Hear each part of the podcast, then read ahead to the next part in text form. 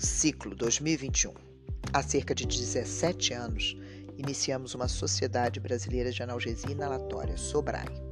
Nasceu prematura, sem os cuidados necessários, veio a sucumbir.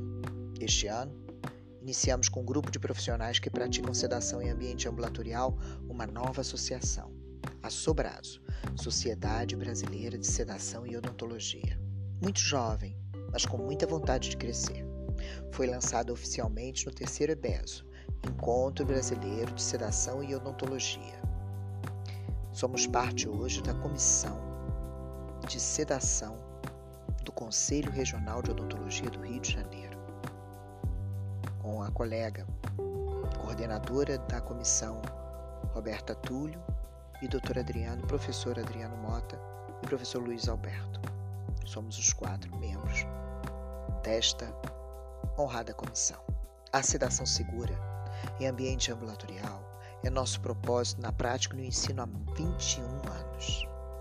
E hoje, olhando para as diversas especialidades e suas áreas de atuação, com as lentes do Protocolo de Redução de Estresse, o PRE, observamos inúmeras questões que entendo serem pertinentes.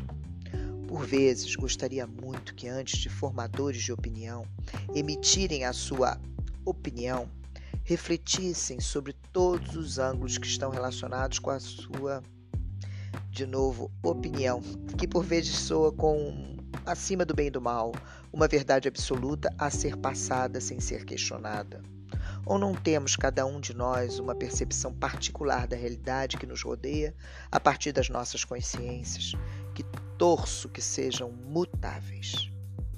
Mas voltaremos nesse ponto um pouco mais adiante. Temos ou tínhamos um sonho que foi embalado uma única vez pelo então diretor da Faculdade de Odontologia da Gama Filho no Rio de Janeiro, professor Germano Vilória. Ter o ensino da sedação em todas as especialidades, pois só conseguimos perceber o atendimento seguro e sem estresse a partir da ótica da viabilidade do PRE, Protocolo de Redução de Estresse, começando sempre com a iatrosedação, ou como alguns profissionais denominam o lúdico, a possibilidade de, através da imaginação, obviamente nesse caso estamos falando principalmente das crianças, onde, por razões fisiológicas, a maturidade do sistema límbico, que acontece em torno dos quatro anos, onde esta ludicidade entra em contato direto com a imaginação neste primeiro setênio de vida. Percebemos também que alguns seres especiais e permito uma licença poética ao meu coração, que prefere os definir desse modo, sabendo da necessidade da consciência de que eles têm uma deficiência. Ok. Mas voltando a esses nossos amigos especiais, entendo a experiência do lúdico na abordagem para tentativa de atendimento, sem utilizar alguma técnica de sedação. Mas a minha consciência não consegue viabilizar como exequível a experiência de atendimento com a utilização da tábua ou prancha de fixação sem o total e irrestrito consentimento e a consciência da ausência total do estresse na consciência de quem está sendo atendido. Ainda insisto em uma pergunta que não quer calar.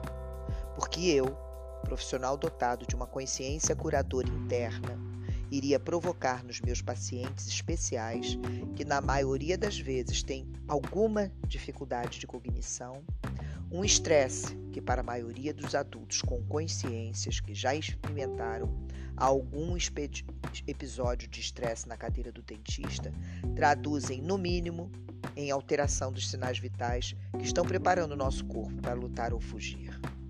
Por que provocar a consciência em qualquer indivíduo da necessidade de lutar ou fugir. E ainda mais se tratando de um ser que tem consciência e experiência com esses fatos totalmente alterados. Por quê? Como um professor um formador de opinião irá colocar como clássicas opções no atendimento desses amigos espe especiais, em primeiro lugar o lúdico, em segundo a imobilização e, caso essas duas tentativas sejam inviáveis, a possibilidade da sedação ou, no caso em específico, o ambiente hospitalar, que seria onde o atendimento é mais seguro.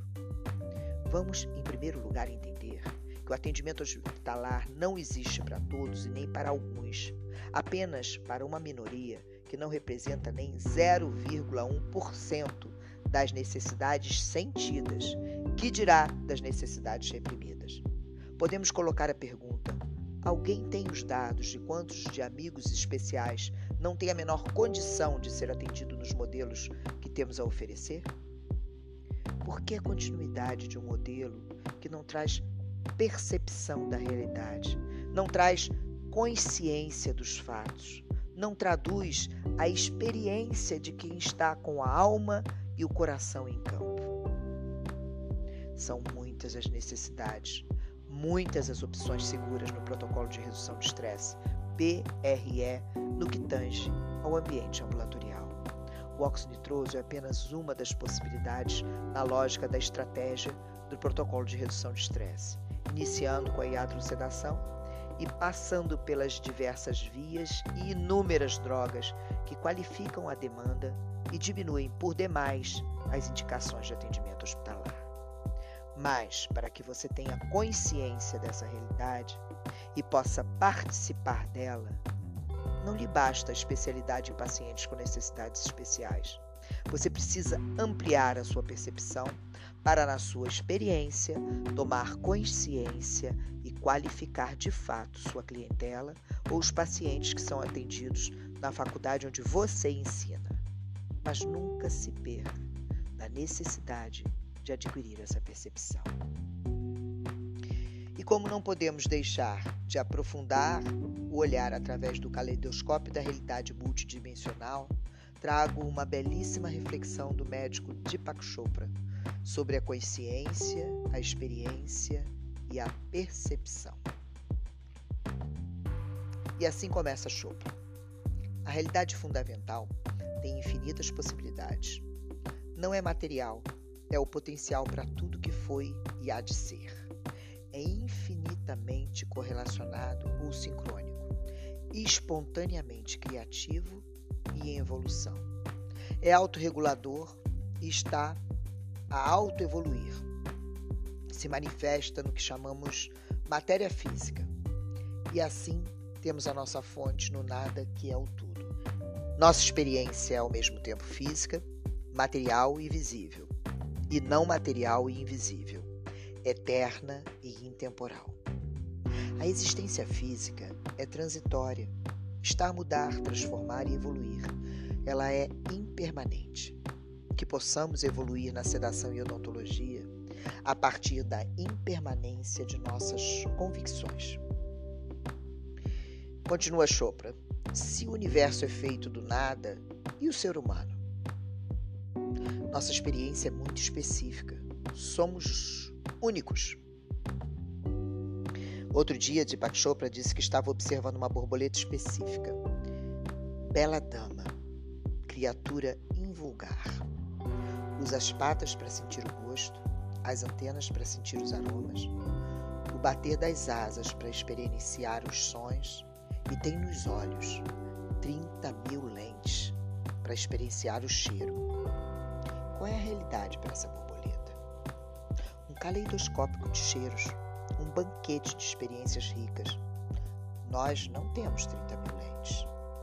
Não sabemos, não temos como saber como é esta percepção. Cada ser senciente tem sua própria experiência. Temos uma experiência humana e rotulamos essa experiência como universo mente-corpo.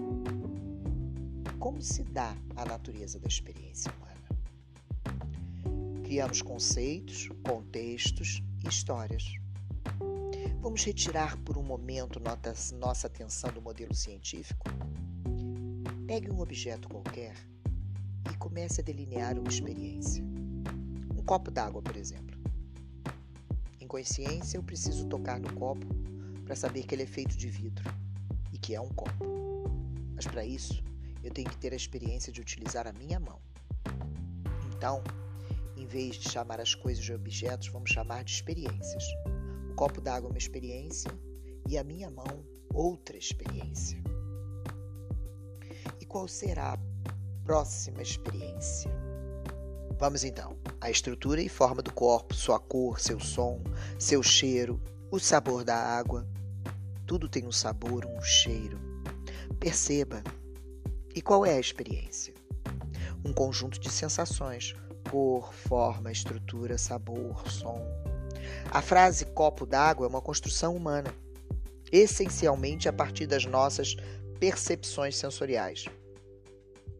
Variações de percepção da nossa consciência, interpretações mentais, experiências de percepção. E o que são experiências de percepção? São nossos cinco sentidos. Atividades de percepção que são conhecidas naquilo que chamamos de consciência. Ela é a testemunha silenciosa. Não tem forma, não tem cor, não tem estrutura nem som. Ela se encerra no fato de ser uma experiência de si próprio. Sendo assim, devemos ressaltar algo nessa reflexão. Antes de podermos chamar alguma coisa de objeto, ela é uma experiência percebida em consciência e desaparecendo em consciência e feita de consciência. Não existe sabor ou som na ausência de consciência ou atenção. Então, a consciência está constantemente se modificando por aquilo que chamamos de experiências de percepção. Logo, a consciência humana põe rótulos, definições, contextos, significados e até propósitos a estas experiências que sempre são variações da percepção de si mesma. Então, incessantemente, a consciência humana está construindo uma história, um contexto para a experiência que chamamos de percepção. Perceber. Que no próximo ano possamos, na verdade, perceber um pouco mais, bem mais. E onde a consciência está fazendo isso? A consciência é infinita, ela não tem forma, porque não podemos vê-la. Forma significa uma aparência. A consciência modifica-se a si mesma nas mais variadas percepções que temos durante cada dia, durante cada ano, durante os ciclos da nossa vida. Uma variação é o pensamento que é a interpretação da percepção. A percepção é um fenômeno adquirido. Um exemplo de como adquirir percepção vou dar agora. Um estudo sobre gatos que cresceram em uma sala com linhas horizontais Perceberam estes que, quando cresceram, apenas viam o um mundo horizontal. Outro grupo de gatinhos cresceram em uma sala só com linhas verticais. Quando se tornaram adultos, apenas viam um mundo vertical. Eu pergunto: o mundo é vertical ou horizontal? Depende de quem está vendo e do que estão usando para ver. O aparato biológico humano é um instrumento para a observação e cada instrumento reflete a sua própria versão da realidade. O que, que você percebe? O quanto sua consciência se altera a partir de cada experiência que você vive. Existe algo chamado mundo objetivo, feito de matérias, moléculas, átomos, partículas subatômicas, que tem origem no vácuo quântico. Ou todas essas construções humanas são formas de conhecer uma experiência na consciência humana? O teu corpo é um recipiente de consciência ou uma experiência de consciência que se altera e varia? Se pensas que és teu corpo, diga qual deles. Ou você pensa que tem apenas um? Perceba a beleza da impermanência. Lembre-se de que ela é imprevisível. Experimente unir a percepção científica com a sua experiência profissional e humana perceba o outro e o quanto é difícil, desagradável e por vezes impossível se preparar para lutar ou fugir. Tenha consciência de que esta é uma experiência facilmente evitável e conscientemente o melhor caminho do ensino do atendimento ambulatorial seguro em odontologia, o PRE protocolo de redução de estresse. Que neste novo ciclo sejamos mais conscientes da nossa infinita capacidade de perceber. e que a cada encontro nós, cada um de nós, possamos ser mais nós mesmos e menos o que um dia achamos deveríamos ser. Um feliz 2022 para todos vocês é o desejo do Grupo Nitro.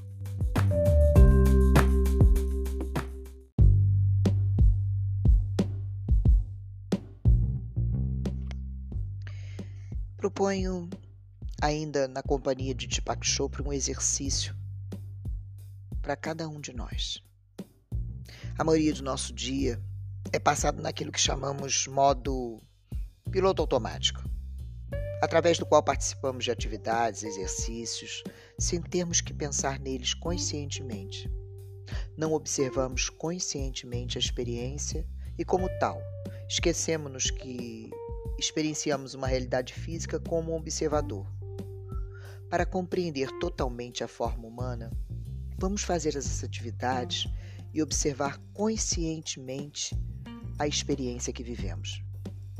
Como quando nos alimentamos, a cada garfada de comida, em alguma refeição, experiencie este momento. Ao tomar uma ducha, faça desse momento uma experiência. Quando fizer uma caminhada, ao inspirar e expirar algumas vezes e para o nosso caso em particular, experienciem, percebam o atendimento de um paciente sem sedação e de um paciente sob sedação no seu ambiente ambulatorial. Percebam, tomem consciência. Observa as experiências sensoriais que estão acontecendo em simultâneo e observe a tua mente. E não no caso da odontologia, mas nos outros casos, né? Fazendo uma caminhada, inspirando e expirando. Observe outras espécies sem ser a humana. Que diferenças experienciam? Feliz 2022.